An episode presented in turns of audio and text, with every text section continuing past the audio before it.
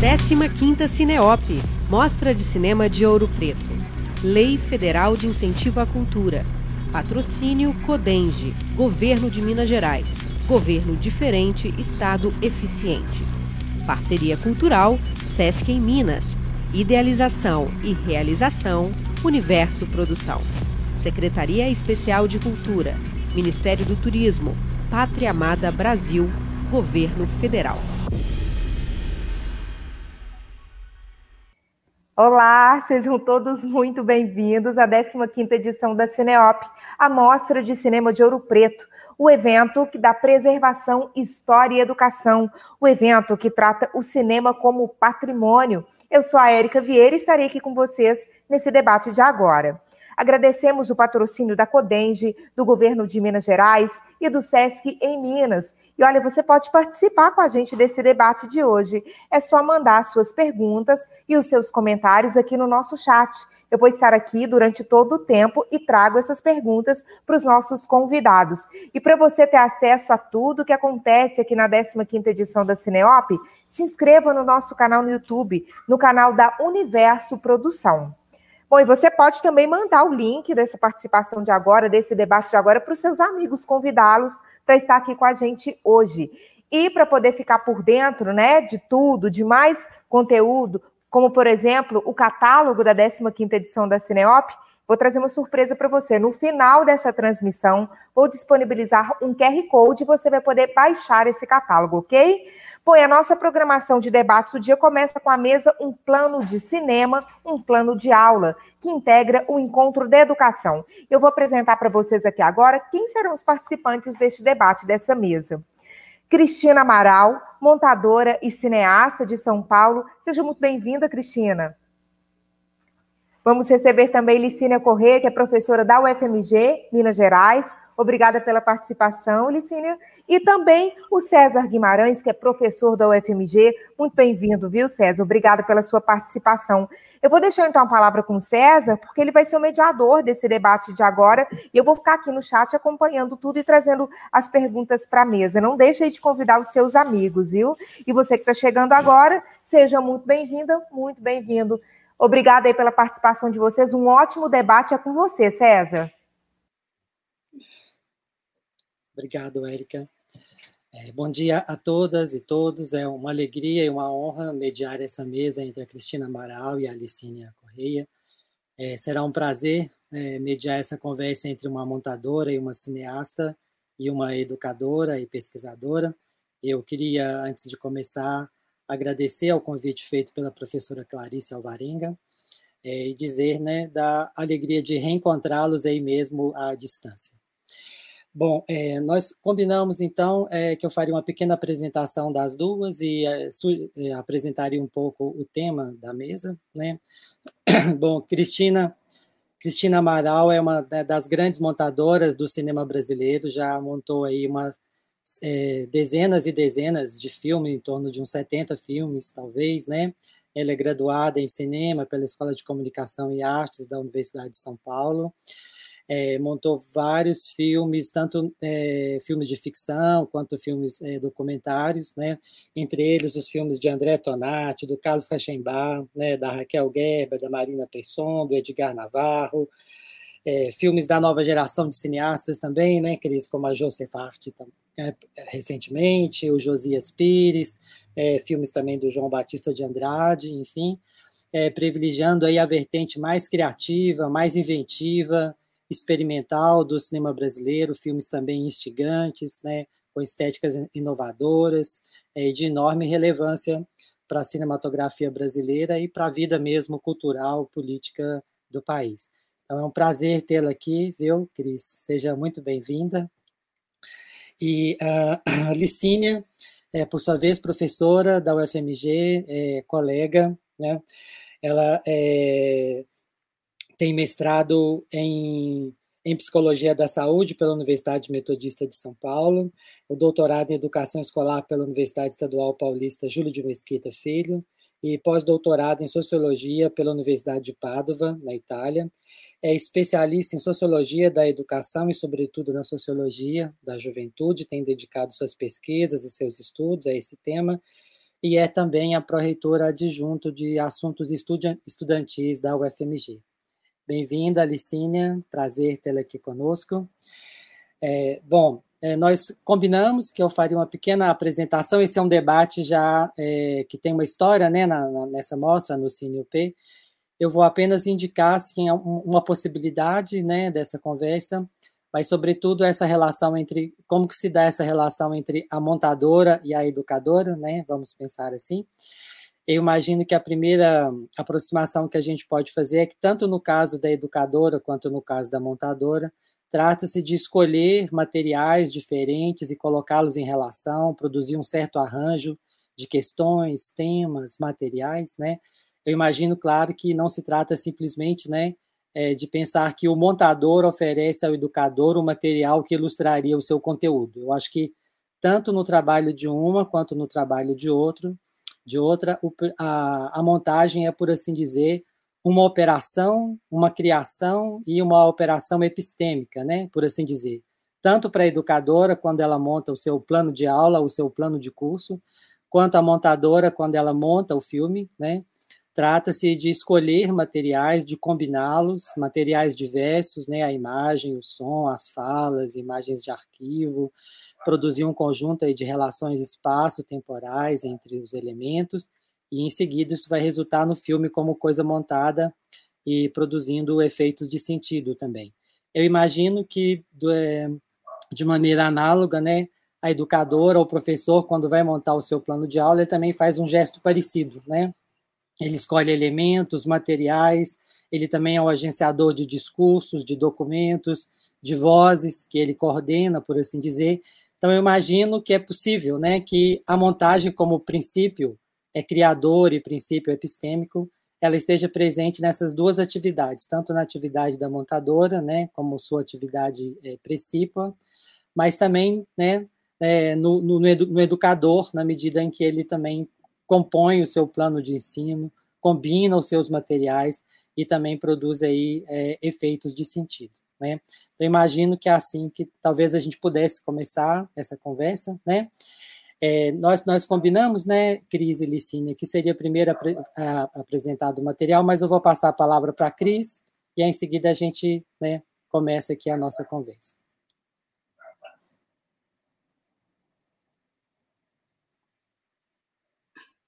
Bom, bom dia a todos. É um prazer muito grande. Eu, eu tenho muito a agradecer, eu tenho o maior carinho por essa mostra, o maior carinho por Minas Gerais. Eu acho que a seriedade com que o cinema é tratado no, nas mostras todas organizadas no estado de Minas assim, é uma coisa muito importante para a gente. E, particularmente, eu tenho um carinho muito grande, eu tenho assim, sempre uma vontade de acompanhar, de estar junto. Se eu não posso estar fisicamente, eu estou sempre de coração perto dessas mostras todas. E eu acho que assim, a Sinop trazendo essa coisa da que nos puxa para a história, para a preservação, para a memória, e também um olhar adiante, né?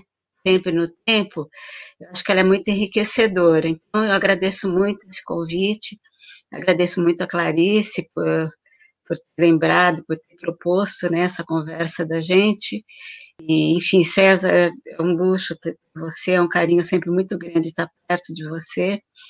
E daí, assim, eu pensei numa sequência, né, não exatamente num plano, mas numa sequência do Serras da Desordem, que, primeiro que é um filme, assim, que para mim foi um filme é, que é, fundante, assim, é um filme que ele tem uma, uma importância, assim, eu acho que para o cinema e para mim, principalmente como processo de trabalho, e eu acho que poderia gerar uma conversa muito enriquecedora aqui, né? Vou trazer a minha parte, que é mais é, de, de falar do processo de construção dentro do filme exatamente dessa sequência, né? E, e aí a gente falando de dentro das coisas, a gente sempre fala, sempre uma visão, é, ao mesmo tempo que ela é profunda, mas ela tem essa, essa esse limite, que é uma coisa que é do interno da gente. Então, vai, acho que vai ser uma conversa muito enriquecedora ouvir Licínio, que ela todo, todo conhecimento, toda essa, essa elaboração que ela possa ter feito a partir dessa do visionamento assim dedicado a, a essa essa sequência. Então, assim, vamos, vamos ver o filme, esse trechinho do filme, e a gente estabelece uma conversa depois, tá bom?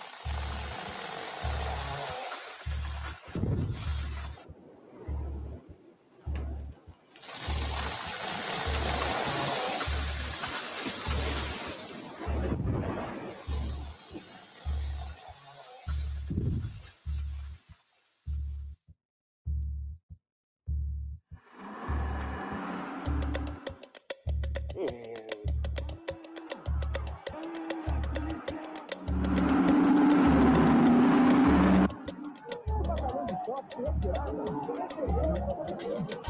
you.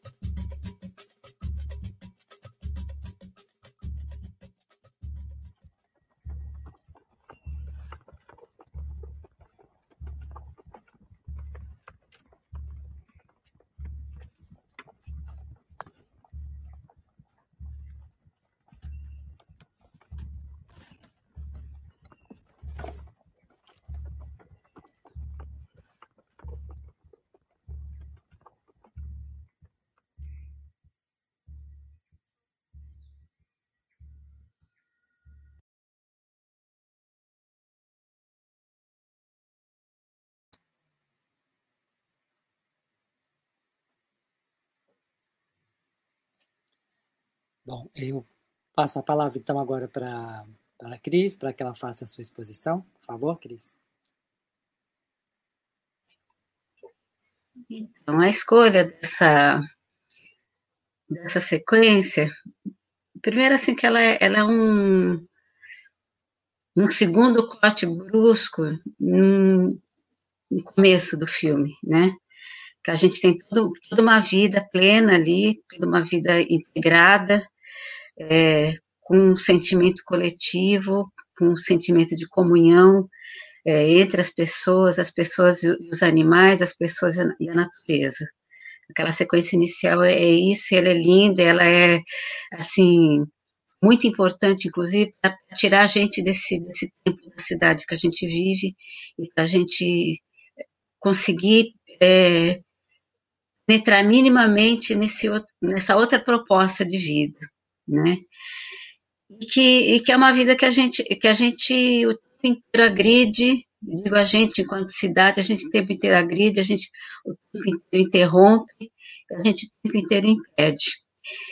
Então, assim, a, a primeira grande agressão que aparece no filme é o trem, uma coisa que é de uma violência muito grande. Ele, ele chega, ele muda tudo, ele recorta tudo, e, e pior, aquele trem é real, ele é, uma, ele é um corte real ali na, na naquela região, e para mim, quando, assim, quando eu peguei essas imagens pela primeira vez, eu levei um susto, porque a, imagem, aquele plano do trem, na verdade é um plano que o André filmou quando ele estava fazendo a pesquisa ainda para o filme, né?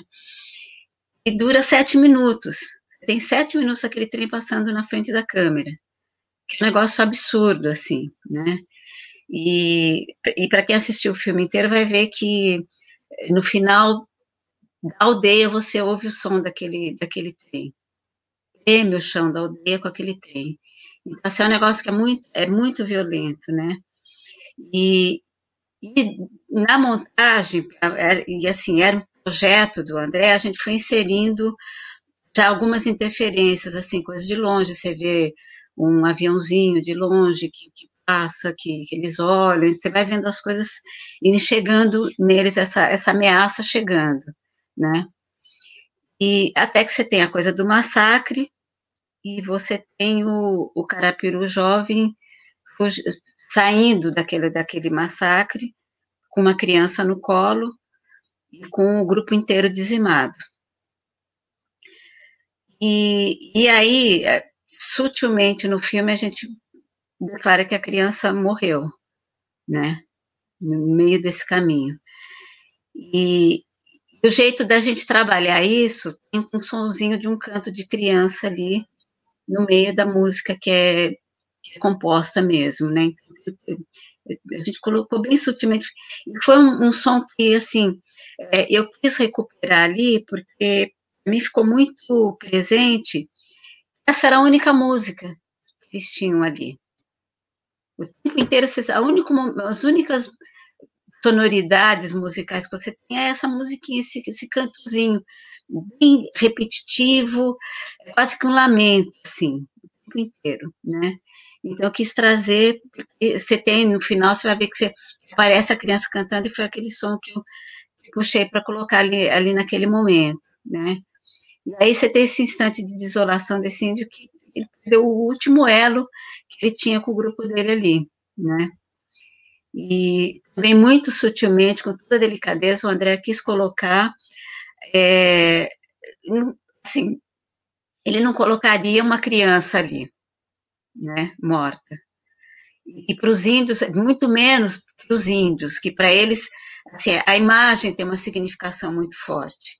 Né? Nenhuma mãe indígena ia permitir que colocasse uma criança ali naquela situação. Então, a mãozinha que aparece ali é uma mãozinha de boneca que foi inserida digitalmente para a gente ter essa imagem sutil para quem quiser ver. Tem muita gente que nem percebe que tem uma mãozinha ali, né? E aí ele vai embora sozinho e se embrenha na mata. E aí, os, além de, toda a violência que veio anteriormente, que, que fez ele, ele, ele ir embora para aquele lugar, aí a hora que ele vai entrar na mata, que é uma coisa dele sair dali mesmo, é, o André colocou, e assim, aquele arame farpado que é visto, ele foi construído pela direção de arte, assim, ele quis colocar aquele, aquele arame ali, mostrar que, assim, que já começa toda essa coisa de, do quanto a gente cerceia, então, assim, se para o índio é, terra é de todos, a terra é o país inteiro, né, se a gente pegar, por exemplo, os Guarani, a América Latina inteira, né? Eles não têm essa coisa de a minha casa, a minha cerca, o meu muro, não tem isso. É uma coisa que a gente, a gente coloca, e coloca inclusive impedindo-os de passar. Né? E então já, já tem ali um, um, um, um sinal. E, e, toda a construção, é, é uma sequência no filme que, é toda feita a partir de material de arquivo, né? E que foi feita uma busca muito grande. A gente teve uma pessoa que fez a pesquisa de imagem, que foi a, a Eloá Chouzal, mas o André correu muitos arquivos, ele foi atrás de algumas imagens que ele já tinha na cabeça, ele, assim, foi Arquivo Nacional, ele foi assim, procurar, procurar diretamente, às vezes com, com detentores dos direitos do, do, dos filmes, das imagens, coisas que ele tinha pesquisado na Cinemateca, então, assim, ele, ele isso ele sempre fez nos filmes dele. Ele nunca foi um diretor que, você fala, ah, eu quero uma imagem assim, assim, manda alguém buscar e, e o que faz. Ele sempre foi junto, ele sempre fez esse processo de escolha. E ali, uma coisa de a gente trabalhar, o que tinha sido aqueles 10 anos que o Carapiru ficou andando sozinho na mata. E que é uma coisa já espantosa, né? Ele ficou 10 anos e, e, e assim, a gente tem não dá para dizer com certeza, né? Mas a gente tem quase que certeza que ali ele se deixou pegar naquele lugar que ele foi encontrado. Porque foi onde ele encontrou pessoas, ele ficou observando muito tempo aquela, aquele lugar, aquelas pessoas, ele já sabia o nome de todo mundo, ele sabia o nome até dos bichinhos do lugar, e ele percebeu que ali tinha pessoas que o acolheriam.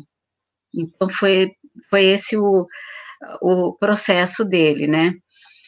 mas ele ficou esses 10 anos, foi do Maranhão até a Bahia andando a pé. É outra coisa assustadora, né? E, e, chegou lá inteiro, não estava doente, estava bem de saúde, então é uma coisa assim que é, é, muito lindo ver isso, né? Essa capacidade, esse conhecimento e o quanto essa relação com a natureza é, preserva, na verdade, né? daí a gente, a gente recolheu, foram, eram muitas imagens que a gente tinha, tudo nesse filme. Eu, eu brincando, eu falei, olha, cada sequência que eu montava ficava com duas horas de duração.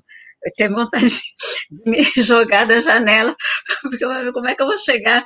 Que era o tempo aproximadamente que o filme tinha que ter, cada sequência chegava nesse, nesse tempo, né? E aí foi muito material, e, e também tinha uma coisa muito linda no processo de trabalho com o André, que ele, ele não ficava, é, assim, tipo, detalhando as coisas, ou tipo, me trazia as imagens, falou, olha, eu quero essa ordem, assim, assim, assim. Ele ficava me falando do sentimento que ele tinha, do, do que ele desejaria que fosse, mas, assim, poucas linhas, nunca era uma coisa muito de, de, de desenvolver, porque para ele, é, eu tinha que fazer esse processo também. Ele tinha, ao mesmo tempo que ele sabe, assim, internamente, ele, o tempo inteiro ele sentava do meu lado e falava, eu não sei, eu não sei, era sempre uma coisa assim, mas a sensação que eu tenho quando eu terminava de montar e ele olhava e falava, tá ok, é que ele sabia muito bem internamente o que ele queria, mas ele, ele não se dispunha a, a ir atrás das certezas. O cinema para ele sempre foi um processo de busca, de conhecimento. Então, ele, ele jamais partiria de uma certeza para desenvolver essa viagem. Então tinha sempre essa coisa de, de, de buscar. E aí que, que a gente tira coisas do, do subsolo que a gente não imagina, né? Então era, era muito rico, era muito desafiador. Eu sempre morria de medo no, no meio do processo, mas tinha essa coisa assim que era luminosa quando a gente quando chegava. E era engraçado que é, quando eu chegava num determinado ponto eu, tinha uma certeza interna também que eu tinha chegado aonde ele, ele internamente queria chegar. Era muito bonito esse esse processo também.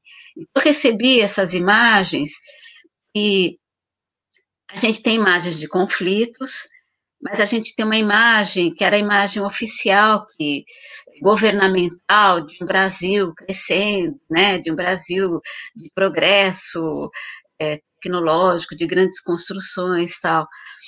E a montagem do filme, dessa sequência, a gente trabalhou exatamente o contrário, que era a destruição, a desconstrução de um país.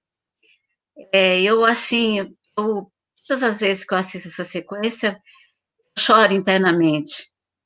Porque eu vejo exatamente isso, a desconstrução de um país ali. É uma coisa assim de, de, de máquinas violentas, enormes, passando por cima da, da humanidade, ali, né, as pessoas. É, é, muito assustador você ver um, a roda de, de, um, um trator, sei lá, que é muito maior do que um homem. É um negócio assustador, é muito violento isso, né? Então você vê isso, é a terra sendo rasgada, sendo, sabe, essa, essa coisa de, essa arrogância de achar que a gente vai transformar e construir um mundo achando que ali já não tem um mundo, né? Então, o, a, a construção dessa sequência foi exatamente isso, foi é a destruição, é a diluição, a desconstrução, porque você, assim, a imagem que me, me fica dessa sequência é de um país sendo levado embora do navio. Sabe, são nossas riquezas minerais indo embora. No fundo é isso que, que, que acontece. Entendeu? É assim, é uma coisa de você passa, deixa uma terra arrasada, não dá nem para viver mais, sabe? Uma terra infértil, infertilizada, né? E, e, e, tudo indo embora. Porque não é uma coisa, na verdade, assim, aí o que, que a gente produz com isso? A gente produz poluição, a gente produz, quando chove, a gente produz enchente, porque no asfalto não tem para onde a água ir. São essas coisas, ar que, ar que não, não dá para respirar, água que não dá para beber. No fundo é isso. Então, assim, não é uma, uma, uma imagem contra qualquer pensamento de, progresso, de desenvolvimento, que efetivamente a humanidade faz também, mas precisa ser encontrado um, um equilíbrio nisso. Não pode ser em cima de perdas, a gente tem que somar conhecimentos, né? E a gente tem um conhecimento milenar pronto aqui. Assim, o Brasil já, já tinha isso pronto aqui.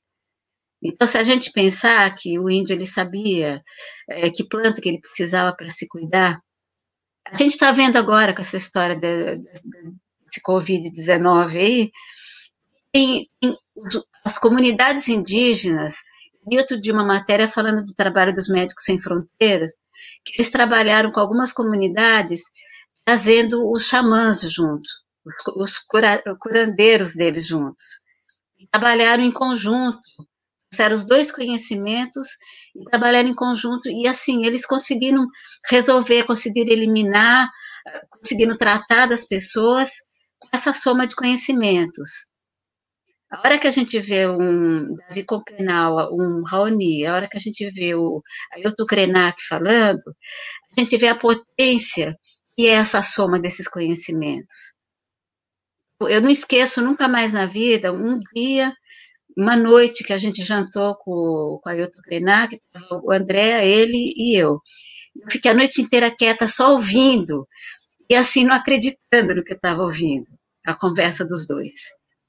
Eu fico, eu fico emocionada quando, quando lembro disso, porque e aí depois eu não conseguia dormir, pensando na potência que, que é essa soma de conhecimentos, que, e que a gente tem um mundo que é hegemônico, que é perverso, que não permite que aflore. Pelo contrário, você tem que afundar, porque você tem que dizer que o seu conhecimento é melhor que o do outro, né?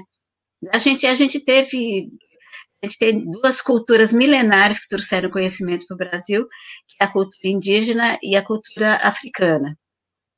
E ambas são afogadas o tempo inteiro, né? É uma perda. Então, assim, essa sequência, para mim, ela, ela significa ela, exatamente essa perda, essa dispersão, é a televisão fazendo oba-oba, é o carnaval fazendo oba-oba, né? a gente pensar que, por exemplo, com relação a essa pandemia, a primeira atitude que tinha que se, ser tomada é ser o cancelamento do carnaval aqui, a gente não, ah, nunca tivemos tantos blocos de rua. Que, que maluquice é essa, né? Então, esse é um projeto de destruição mesmo. A gente tem o tempo inteiro esse projeto de, de destruição para o país toda vez que parece que a gente avança um pouquinho, vem uma coisa muito violenta, mais destruidora ainda, né? Então, assim, a, isso tudo está contido nessa, nessa sequência. E a gente vê o índio com o corpo dele tendo que atravessar essa, essa história e, e ele escapando do jeito que ele consegue ao mesmo tempo, eles são um exemplo de resiliência, de, de força, porque eles estão aqui até agora. Desde o começo, eles sendo dizimados. Eles estão aqui cada vez mais fortes, eles são as únicas pessoas que estão falando as coisas mais sérias para a gente nesse momento. A gente teve, nesses últimos dois anos passados, o Raoni e o Davi Copenal andando pelo mundo, falando, praticamente nos avisando do que a gente ia viver, sendo recebidos, eles são nossos chefes de Estado, porque eles foram recebidos fora do Brasil como chefes de Estado, ouvidos.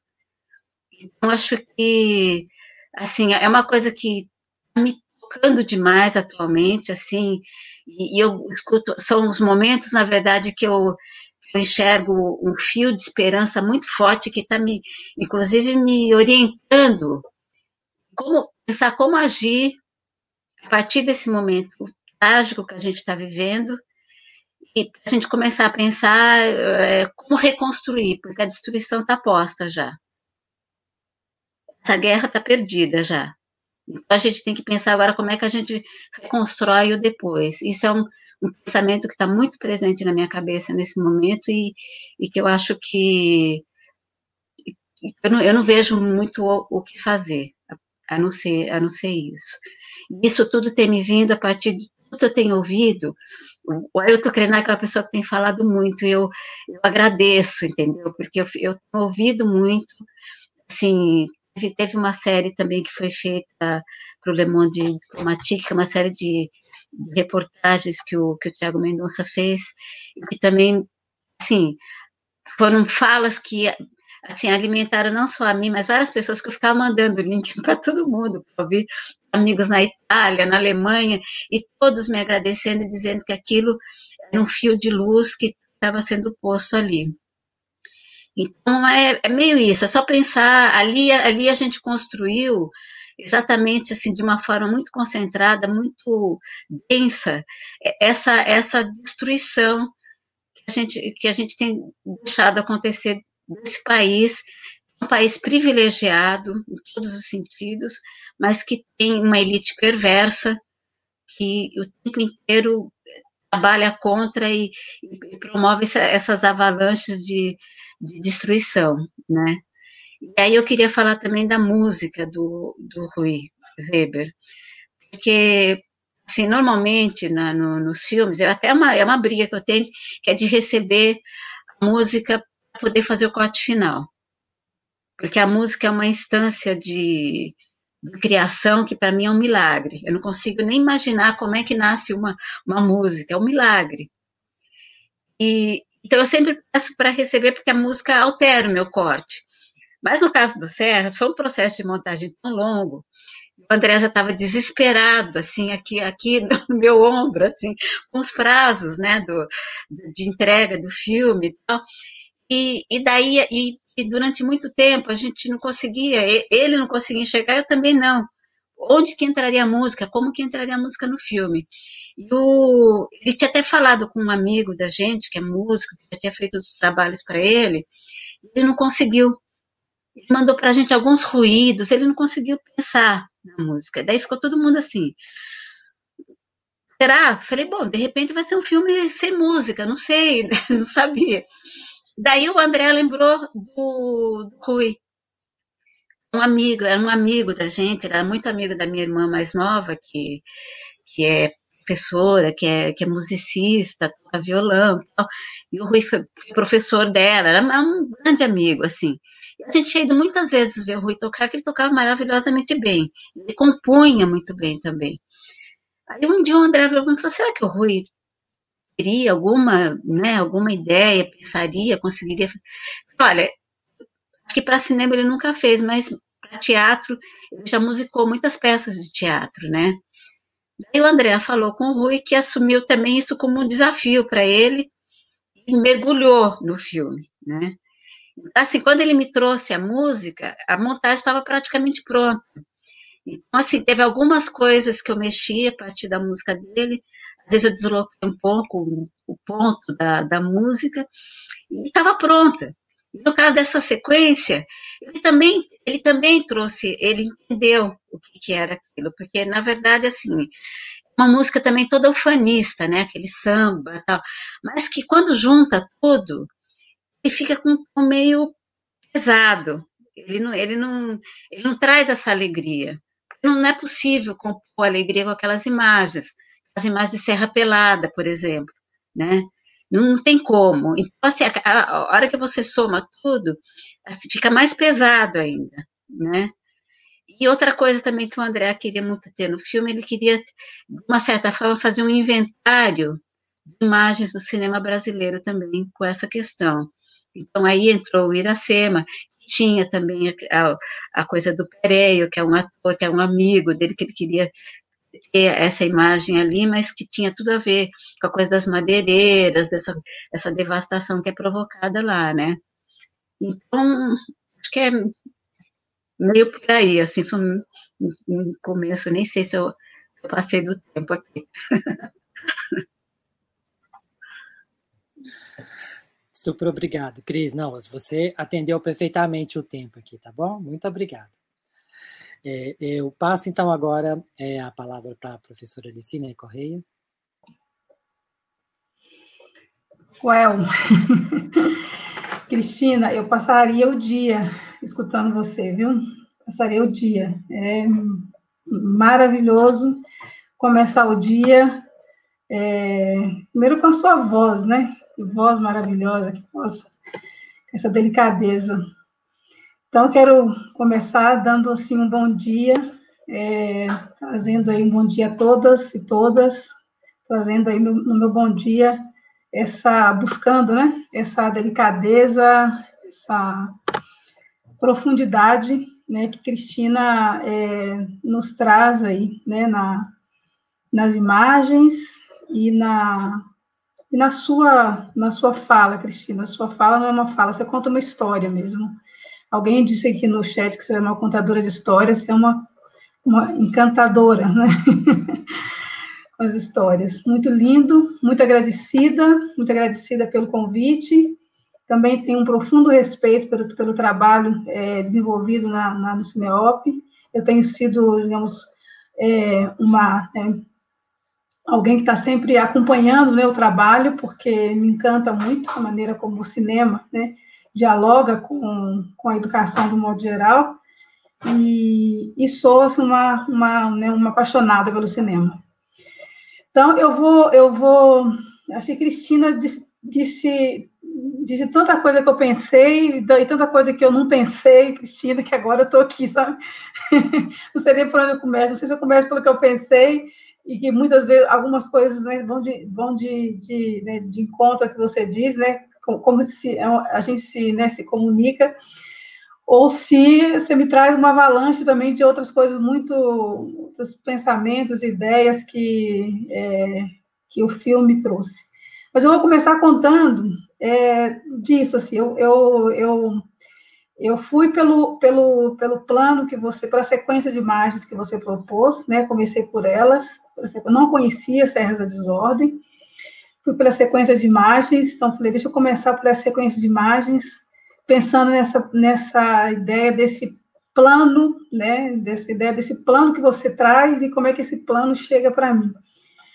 E é, fiquei profundamente tomada por Lang, fui assistindo várias vezes, inclusive, para entender aquela mãozinha, por exemplo, ali que você que aparece e eu voltava, assistia novamente para ver, né, para poder tentar me, me achar ali naquela, na, naquela sequência de imagens é, que você propôs, que você nos propôs, que a gente acabou de assistir aqui novamente. É, e aí, né, depois de, disso, pensei muita coisa, né, pensei muitas coisas, então eu vou falar das coisas que eu pensei a partir dessa sequência de imagens, pensando nessa perspectiva de que o César até já trouxe, né? De que é, do meu lugar, né? Meu lugar de, de, de, educadora, meu lugar de mulher, né? Meu lugar de, de mulher negra, meu lugar de mulher que, né? Que vive, né? Tá, tá essa batalha, né? É, por esse, né? Por um mundo onde a gente consiga existir, né? Nós, nós possamos coexistir, né? Que a gente não tenha que abrir mão de outros, né? E outras pessoas. É, pensar nesse senso né, de, de coletividade. Então, é, você falou uma, uma, uma, uma, coisa que foi que me marcou. Né, eu pensei, pensando aquele plano de seis, né, quase sete minutos, que foi é, de alguém que né, está numa, nesse, num contexto de integração, né, de, de uma, é, de uma, é, de uma existência pacífica, mas não é pacífica do ponto de vista né, de uma existência, uma, alguém que consegue estar, né, estar inteiro dentro de um lugar, né, então, é, é, é pacífica, não de passividade, mas dessa possibilidade de estar inteiro dentro de um lugar, né, então, o, o Carapicuru ali, né, na, na, na, na, mata, e, de repente, ele pega, né, os seus, né, os seus, aquilo que faz, né, que garante a sua subsistência, a sua, a sua existência, né, então os, os materiais, né, que garantem a sua, a sua sobrevivência, e é, levanta, né, e numa atitude muito, a, a sensação, o olhar dele, a, a, gente quase sente a respiração, né, a, no momento em que ele está sentado ali, eu quase sinto a respiração dele, sabe, e um, um, uma, uma, profundidade mesmo, né, na, na, respiração, de ter que tomar uma decisão, sabe, a sensação que dá é que ele tem que tomar uma decisão ali, e aí ele decide atravessar a cerca, a cerca tem um, tem um, uma, uma para mim ela tem, ela, tem, ela tem um lugar ali muito é, importante de pensar assim, alguém, alguém coloca um limite, alguém estabelece um limite, alguém, alguém é, alguém limita o território que, é, né, que não, né, aparentemente era, era algo que ele não, né, ele não estava habituado, né? Mas ele tem que atravessar a cerca. E aí ele atravessa a cerca e ele entra naquele turbilhão. Então, a, essa, essa entrada nesse turbilhão de, de, de, de coisas, essa entrada no mundo da ordem e do progresso, essa entrada na civilização, e aí acho que você né, traz esse o, né, o plano no preto e branco, depois no colorido, que vai, dar, vai nos, nos ajuda, inclusive, a fazer essa, né, essa, pelo menos a mim, né, me ajudou a fazer essa passagem. Ele, ele tem que entrar, né, ele tem que entrar, porque a única maneira dele chegar lá na frente é atravessar aquele turbilhão. Então, essa ideia de que ele está atravessando aquele turbilhão, para mim, ficou muito experimentada é, naquela cerca. Ele viveu é, é, e, e, aí, né, como você falou mesmo, o, é, é o Ayrton Krenak né, tem conversado muito, dialogado muito, também tenho, também tenho ouvido muito o Ayrton Krenak, tenho assistido né, muito, ele esteve na FMG conosco há poucos dias, é, e eu me lembrei muito né, da, da, daquele, da, daquela escrita, daquele texto, o Eterno Retorno do Encontro, porque é isso mesmo, né, isso que está ali naquele, naquele, naquelas cenas, aquelas cenas narram né? E o, o eterno retorno do encontro. Então, para mim, ali é isso: é a floresta, o território conhecido, e aí, de repente, a cerca, o limite, e, a, e, a uma, e, e, e, a, e esse, esse essa pessoa, o carapicuru, ele é convocado a atravessar a cerca é, a, e a entrar num, né, num, num jogo né, é, é de cena é, extremamente agressor, extremamente pesado, né? Tira você dessa, dessa paz, né? E que não é, eu, eu insisto muito porque eu não gosto muito dessa ideia de, né, de uma paz, é, algo. Não, mas te tira do, te tira do seu, do seu chão, né? Da sua, é, de uma certa é, é, interesa, né? E te coloca, te joga num lugar em que você é completamente você é, é, é avassalado por tudo que, que, é, né, que é ideia de, de, de, de, vida, assim, né? uma ideia completamente diversa daquilo que você viveu, daquela experiência sua de, de viver. E aí é isso, né? E aí o que, que é essa, esse lugar que eu sinto que ele, ele atravessa, né? Que a gente, nós somos convidados, aquelas, aquelas cenas são muito muito, muito fortes para mim, né? É isso, é morte, entendeu? É, é, é, são cenas de morte, são cenas de morte, cenas de devastação, cenas de. E aí, de repente, né, enquanto ele está atravessando, ele aparece já também lá dentro da mata, né, alguém cortando, e é isso, né? É sempre, é sempre muita. Então, é, é, é, é isso que, que eu tenho. Você sai de um, de, um, de um silêncio e que não é um silêncio também, né? Não é um silêncio, não é um silêncio zero, é um silêncio produzido na, numa, numa relação com, com, com, com a natureza e vai para um para um, um, extremo barulho, um extremo rumor, aquilo que então acho que é, esse, esse foi o sentimento que eu tive, sabe?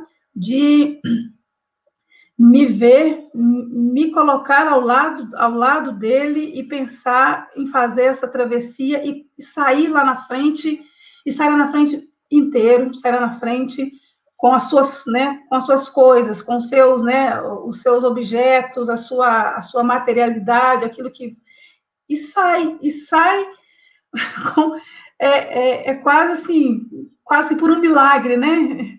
É quase que leso, né? Diria, isso me lembrou muito aquilo que o que o Ailton fala do, dos, dos encontros, né? Dos vários encontros, esse eterno, esses eternos, esses encontros que vão se é, que, vão, que vão acontecendo né, na nossa história, é, e que não dá, inclusive, nem para ter marco histórico, né? Porque é isso, o marco histórico de 1500 ele é falso. levando em conta que esses encontros eles estão acontecendo o tempo todo. Né? É, é coincidentemente, na semana anterior, eu tinha recebido um, um desses é, é, vídeos que alguém fez circular pelo WhatsApp, né?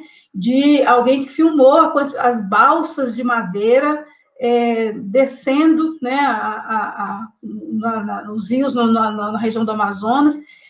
E aí você fala assim, não, isso, isso que isso que aparece ali nessas cenas não tem nada de, sabe, não tem nada de, de nem de nada de novo, né? não há nada de novo, né? E não é tão velho assim porque está acontecendo agora. A gente está aqui, está acontecendo agora. Então, de como que é, esses, né, esses, é, esses acontecimentos eles são, eles são, eles são circulares, sabe? E como que é, os povos indígenas, né? E aí, né, os povos indígenas, o nosso povo, né, os, os povos africanos têm que atravessar essas, né, essas, é, é, essa ideia, né, de, de, de, mundo, de civilização, de ordem, de progresso, e se manter, né, e resistir, de alguma forma, construir né, as suas, né, as suas, os seus modos, né, de, de, é, de ser e estar nessa, nesse contexto.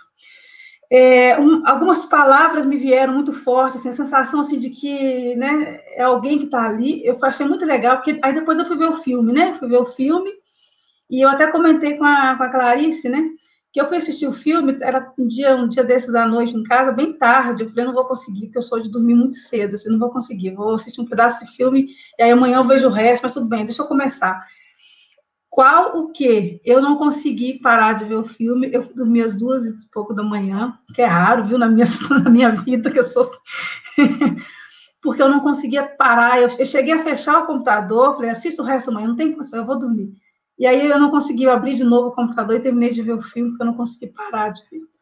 É, tal, então, assim, eu tenho que dizer a você isso, assim, que é, é um filme arrebatador e são e, e o que me, me, traz muito de muito interessante no filme é que são muitas muitos planos, são muitos planos dentro de um único plano, que é a ideia de filmar as serras, as da desordem. Vocês fazem isso de uma maneira divina, de uma maneira, é, digamos, é, indiscutivelmente bela, apesar, ainda que a, a, a, o filme traga uma dureza, né? traga esse processo terrificante, esse processo que é de colonização, que nós vemos constantemente. Então, acho que isso fica muito, muito explícito no filme, naquele, naquele plano que você nos traz. É um processo de colonização, de desumanização constante, diário, cotidiano, que não, não dá trégua, que não nos dá trégua. E aí, e aí sim, é isso você disse, como é que um cara consegue ficar 10 anos na mata? Porque ele, ele, ele é muito maior, né? A, a existência dele é muito maior do que qualquer processo de, de, colonização que a gente tenha forjado né, nesse mundo, né, nesse país. É, ele consegue atravessar os formigueiros, ele consegue passar pelos formigueiros, gente, a Serra Pelada, é, né, o, o lixão, é, é o carnaval, o futebol, é, esses são formigueiros, né, e, e, os rebanhos, ele consegue passar pelos rebanhos, é, ele consegue não ser arrebanhado, não ser carregado, não ser, sabe, sendo mais um sendo levado é, é por essa manobra, né, é, é, civilizatória que nos impôs, né, que alguém nos impôs, ou que algum grupo nos impôs. E aí ele volta para o caminho dele, né, e aí é como se ao atravessar a cerca ele se deparasse com isso. Ele, tem, ele precisa atravessar a cerca, ele precisa atravessar todos esses espaços para chegar lá. Então, há algum lugar ainda onde ele pode chegar. E isso é muito, é muito legal, porque o Tenelac também traz isso, traz isso para esse texto, né, o eterno retorno do encontro, né? Essa ideia de que é, nós temos, é, você, você sabendo quem você é, de, de como é fundamental você saber quem você é e saber de onde você veio. Porque quando você sabe quem você é e de onde você veio, você vai saber sempre, a qualquer momento, você vai saber aonde você vai chegar. Né? Então, é muito, é muito lindo vê-lo atravessar aqueles minutos de, né, de, de, de civilização, de, de, de, de colonização, de destruição, e chegar lá na frente, continuar, é, é, continuar fazendo o caminho dele.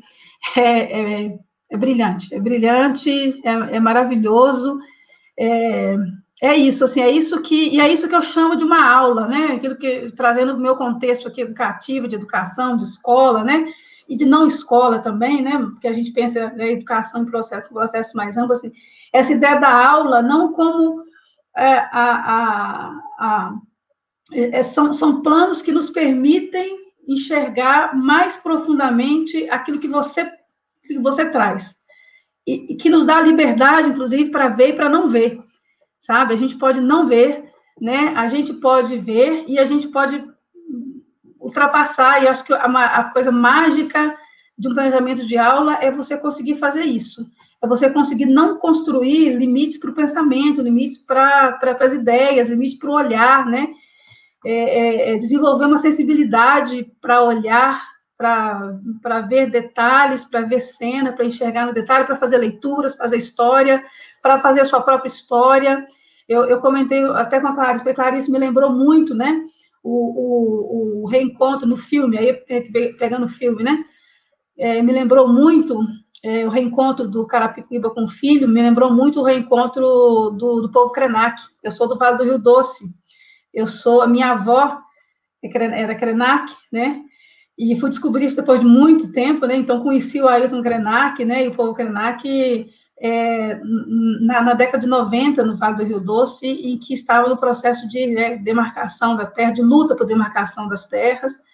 É, e, e, aí, assim, foi uma história muito linda, porque a minha história é uma história de um povo que foi, né, é, ali no norte do Espírito Santo, né, de negros que conseguiam, conseguiram fugir, né, do, do sistema de escravidão e constituíram um quilombo é, com indígenas, e a minha avó, então, né, conseguiram fugir do genocídio do povo Krenak, né, minha avó é da região do Pancas, Afonso Cláudio, aquela região ali, como você falou, né, os Krenak não são de resplendor, os Krenak não, não são daqueles, né, daqueles 5 mil hectares de terra que demarcaram, os Krenak são do Vale do Rio Doce inteiro, né?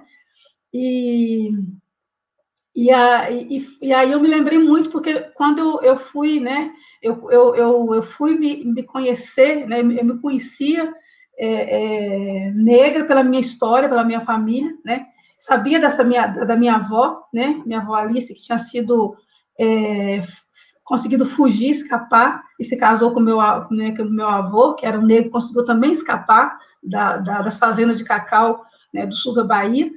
E, e aí a gente né, é, se descobre numa outra história, num, num, outro, né, num outro encontro que a gente faz é, por, inter, por intermédio da, da, da, pastor, da, da Comissão Pastoral da Terra, é, da Comissão Indigenista da, da, Missionária, e, e, aí eu conheço, eu me lembrei desse encontro, sabe, que, que nós tivemos com os Krenaques que estavam lá no Paraná, né, que estavam lá na divisa de São Paulo com o Paraná, né, porque quando os Krenaques foram dizimados, né, muitos deles conseguiram, fugiram mesmo, né, para tudo quanto é lugar para escapar, né, e me lembrei muito desses encontros também, né, é, o encontro do, do pai e do filho, né, eu conheço, né, eu conheço essa voz, né, eu conheço essa voz, eu conheço esse olhar, eu conheço aquilo né, dá a ideia também disso, assim, né? De que é possível atravessar, é possível, é possível, é sempre possível chegar lá na frente e, e você contar a sua história, né? Continuar contando a sua história. Então essa essa ideia de um tempo de encontro que se repete para mim está muito muito está muito presente no, no filme e essa ideia de uma travessia é, que, que, vai, que vai acontecer sempre, porque é, enquanto nós existimos, a gente precisa conseguir atravessar isso. Isso que você disse, Cristina, é fundamental. Assim, não dá, é, é nós já temos o, o, né, o, é, a destruição já está já tá colocada. Né? Então a gente precisa atravessar essa destruição.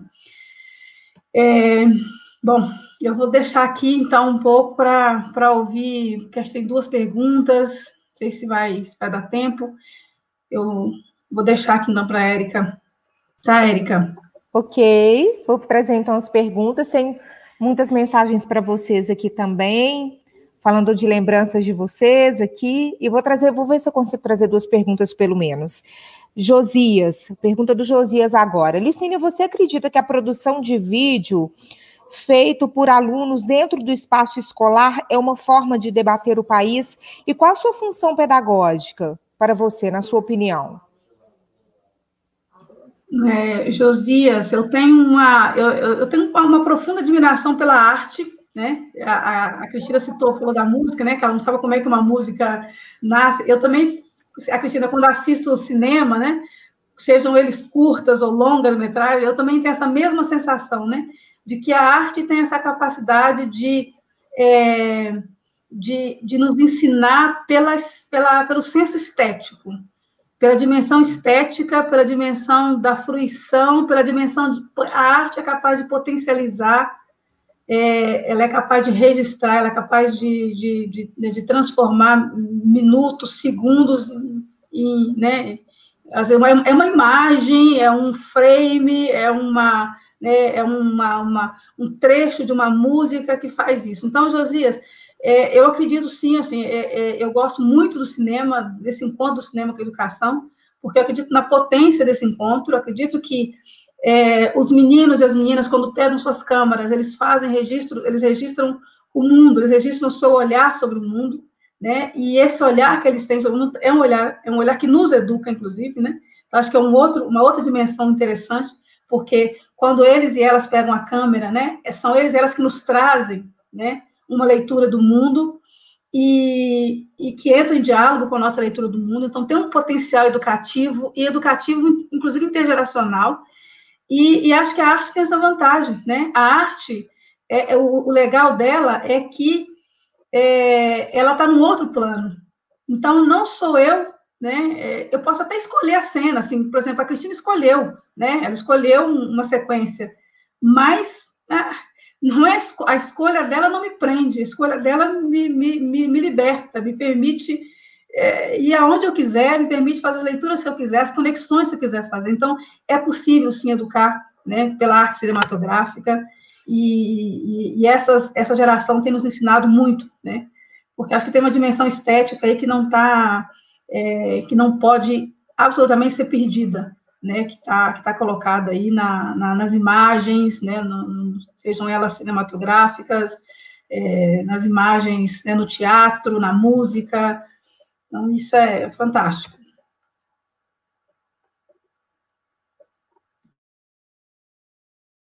Bom, nosso tempo está bem próximo do fim, mas eu quero trazer mais duas perguntinhas para vocês. Cristina, você pode responder essa para a gente? Qual a possível correlação entre os araras e Serra da Desordem?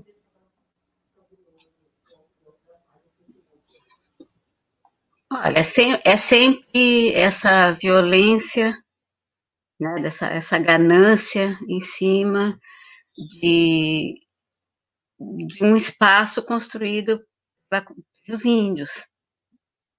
A gente tem a floresta porque os índios estão lá, senão a gente não teria mais nada, porque a gente está vendo o que está sendo feito.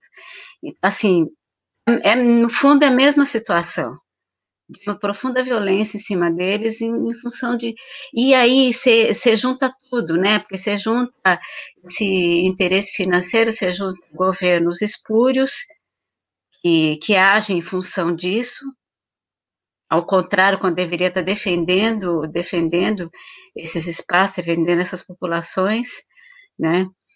Ao mesmo tempo, ali, ali nos Arara ainda tem uma coisa assim de que, de que eles reagem, eles flecham, né? E no, e no SES você já tem os índios numa situação muito mais fragilizada, né? Mas que ao mesmo tempo traz à tona uma coisa que eu acho, que eu acho linda, assim, eu, nos contatos que eu tive, são minúsculos, né? Eu tive poucas situações, acho que a situação que eu tive mais tempo junto a, alguém de origem indígena foi aquela situação que a gente teve lá em Diamantina, César, que a gente ficou acho que 15 dias junto com aqueles meninos, que, que foi uma experiência inesquecível para mim. Mas o que me espanta é essa capacidade deles não serem agressivos gratuitamente. Eles não são agressivos nem com eles, nem com o outro. Fiquei muito impressionada de encontrar o Carapiru em Brasília, já filmando. E, e, assim, saber da história daquele homem, que ele mantém aquela doçura, no toque, ele, sabe, chega, te conhece, já meio te toca, meio querendo te abraçar, meio uma coisa assim, muito delicada, muito suave. Eu fiquei muito, muito impactada com isso. A mesma coisa com esses meninos lá em Diamantina, que eles faziam a gente dançar todo dia, entendeu? As histórias de tragédia que eles traziam ali, entendeu? Ficava o Valdir fazendo, é, xixa que chama aquele, aquele caldo de milho, fazendo todo dia, entregando para todo mundo, que é uma bebida para trazer saúde e felicidade para as pessoas, vindo de uma tragédia pessoal recente. Então, assim, isso é muito impactante para mim. E essa e essa interesse, assim, eles têm essa essa coisa de saber, eles sabem do chão deles. Então, assim, essa, essa cultura é muito forte, é muito compacta, não, não quebra assim. A hora que você escuta um, um cacique babal falando de como ele, ele age, como eles agem para permanecer, é uma lição de vida, assim. Então, eu acho assim, onde, onde meiam as duas experiências fílmicas é isso. Primeiro, ter uma, uma violência, uma, uma coisa absurdamente violenta do lado de cá, né? E, e ao mesmo tempo tem uma coisa, uma integridade, tem, tem a certeza de quem está tá no seu lugar, quem está sendo invadido, sabe? Quem não está fazendo mal para ninguém. Isso, isso é muito. É, eu acho que essa é a força, a grandeza das comunidades indígenas. Eles não estão fazendo mal para ninguém. Não se justifica essa violência, sabe, essa ganância em cima da, de coisas que são deles, que eles que eles estão dispostos a, dividir com a gente, não a propriedade que eles têm. Na verdade, eles defendem a vida melhor para a gente, né? Então acho que é meio essa. Eu só queria retomar um pouquinho de uma coisa que a Alicina falou, que eu acho assim, com relação à coisa da arte, né? Eu entendo como três coisas que nos civilizam: educação, cultura e a arte. O resto é barbárie. Então a gente está assim num instante exatamente de, de, um ataque violento em cima dessas três instâncias, porque isso é que nos civiliza, isso é que nos mantém, né? A questão indígena, eles mantêm as culturas, eles passam de, para filho, de avô para filho, sabe, para neto, então tem essa, essa, essa convivência, essa troca, e é isso que mantém. Ok. Bom, chegamos ao fim, a gente está sem tempo para mais perguntas, embora tenham mais perguntas aqui para vocês, mas eu vou passar para você, César, para você fazer as considerações finais e encerrar o debate de agora. Bom, é, acho que como, só para ressaltar, né, o que Cris e Licínia é, mencionaram aí, acho que a questão que é, esse filme nos coloca, o, o Sérgio da Desordem, né, Lembro, inclusive, que ele foi, se não me engano, né, Cris, apresentado em 2006, era o Festival Sim. de Tiradentes, estávamos Sim. lá, estava na mesa com vocês. Passados já 14 anos, como é que essa destruição se aprofundou? Né? Como é que ela ganhou esse, esse rosto terrível? Se, se essa montagem já mostrava um país né, ter, terrível, um país cruel, né, um país, um, um retrato terrível do Brasil já surgia aí, isso em 2006. Chegando agora em 2020, a coisa se aprofundou de tal maneira que nós realmente ficamos perguntando, como Cine chamou atenção, e você também, como fazer a travessia da destruição. Fico imaginando que a questão é exatamente essa, né? com quais imagens, com quais palavras, em companhia de quem, com quais alianças, com quais ações políticas, estéticas, fazer a travessia da destruição. Acho que é realmente e isso, né? Os povos indígenas têm muito, muito a nos ensinar, né? Com seus exemplos de luta, de resistência, de pensamento, né? Como vocês mencionaram aí, esses alguns dessas lideranças, né? Babal, Copenau, Krenak, que são filósofos, intelectuais, né? Dos povos indígenas e o tanto que nós precisamos aprender com eles. Eu espero que, em meio a essa destruição, o cinema, com as suas imagens, as suas palavras, os pensamentos que ele né, aciona em nós, ele seja um aliado aí nessa travessia da destruição. Né? E eu quero agradecer é, imensamente a Cris e a Alicínia por terem feito essa conversa preciosa, muito inspiradora e que realmente oferece aí é, muitas possibilidades de criação, de invenção a partir dessa relação entre o cinema e a educação. Muitíssimo obrigado às duas, viu? Muitíssimo, muitíssimo obrigado mesmo às duas. Foi uma linda conversa.